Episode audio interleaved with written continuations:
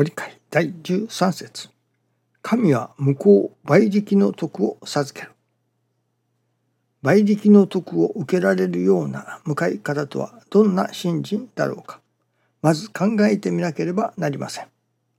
カマキリの暑さに少し疲れ見せ、ひまわりの幹太くして激しさも。これは昨日少年少女会カマキリ班ひまわり班に対していただいたもの。もちろん徳を受けるには後者を取らねばなりません。カマキリとは筑後地方で別名小釜には倒産と言われるからおかげ新人のことを言う。ひまわりは太陽に向かって暑い方へ暑い方へ向かう。だから楽はしませんという修行精神を言う。修行精神。修行とは体何だろうかと思いますね。修行、いわば信心の稽古ということですけれども、稽古をする。何を稽古するのか。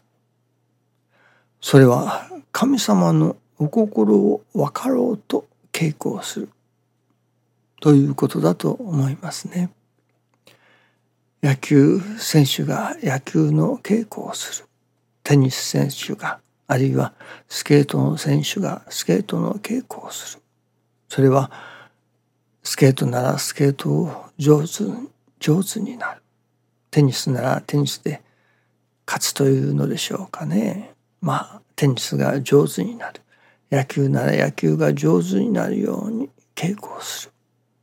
では信心で信心の稽古をするとは一体どういうことなのか。それはもちろん一つには私どもの心を改まっていく心を育てていく稽古だと。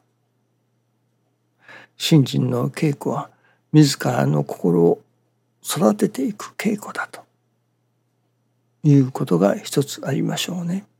と同時にまた神様のお心を分かる稽古だ。または神様のまあ願いを分かる稽古だとも言えると思いますね。ただ朝参りをする。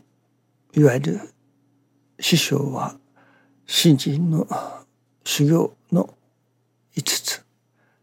日産調教新行新行家業の行と教えてくださいました。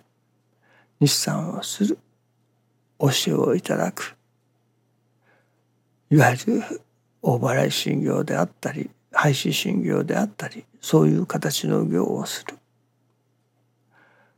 神様に向かうということでしょうね。そしてまた心の行をする。心の行自らの心を育てる行をする。そしてそれが家業の行いわば日日のなりわいの中にそれらがそれこそ日月の精進でなされていくということですね。そしてそのどういう心を作るか。それは天の心地の心日月の心を身につける稽古をする。これが心の行というわけですけれども。さらにその5つの行。まあそれを通して何を分からされるか分かろうとするのか。それはやはり神様の願いを分かろうとする。神様のお心を分かろうとする。のが信心の稽古の一つだと思いますね。今朝いただきますのはそれこそ私どもに起こってくる成り行き。その成り行きは神様の願いの現れだということですね。よく神様のご都合ということを習ってきました。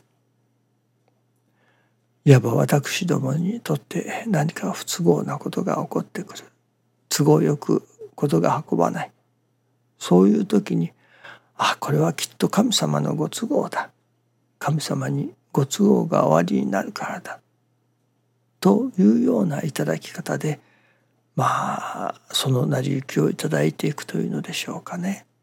そういう頂き方を習ってきましたけれども今日はどうもその神様のご都合としていただくという頂き方にはどこか無理があるなという感じがいたします。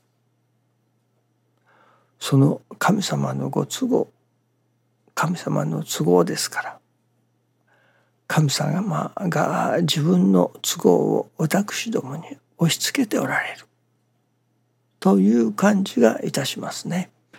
その神様のご都合という頂き方にはですね決してそんなことはないと思いますね。だんだん稽古させていただき分からせていただくことはその成り行きの中に神様の願いが込められているその神様の願いの現れが成り行きだということがだんだん分からされると思いますね。なるほど最初は自分にとって都合の良くない都合の悪いことが起こってくる。自分にとって都合の悪いことですから。これは神様が一方的に神様の都合を私どもに押し付けておられる。というまあこれなどはある意味心の狭い頂き方かもしれませんね。神様の本音というのでしょうか。神様のお心がわからない。だから神様が自分の都合を押し付けておられる。神様のご都合だと。いう表現になるのではないでしょうかね。それがだんだん神様の心が分かってくる。そうなるといやこれはただ神様が自分の都合を押し付けておられるのではない。神様の願いがそこに込められてその神様の願いが現れているのだ。これはどういう神様の願いであろうか。そこにどういう神様のお心が込められているのであろうか。とそのことを神様の願いを分かろうとする信心神様の願いが知りたい。どういう願いをこの成り行きに込めておられるのだろうか。というそういう神様への向かい方というのでしょうか。神様へ向かうということは神様をお願いします。神様このことをおかげを授けてくださいという迎え方もありましょうけれども神様のお心は何だろうか神様の願いは何だろうかという迎え方をさせていただくことの方がより本当の迎え方であるように思いますね。師匠大坪宗一郎氏はそれこそ天土の心知りたし道あらば示せ天土己が心にと神様のお心を願いを求め続けられたということなのですね。ですから私どももそれこそ日産調教新業新業家業の業という修行と同時にその修行は何のための修行か。もちろんご神徳をいただくための修行でもありましょうしそしてさらに神様のそ成り行きに込められた神様の願い神様のお心を分かりたい。分からせてください。というその成り行きには神様の願いの表れであるその神様の願いは一体どこにあるのだろうかとそのことを求め続けていくそれがまた信心の稽古の一つでもあろうと思いますね。どうぞよろしくお願いいたします。ありがとうございます。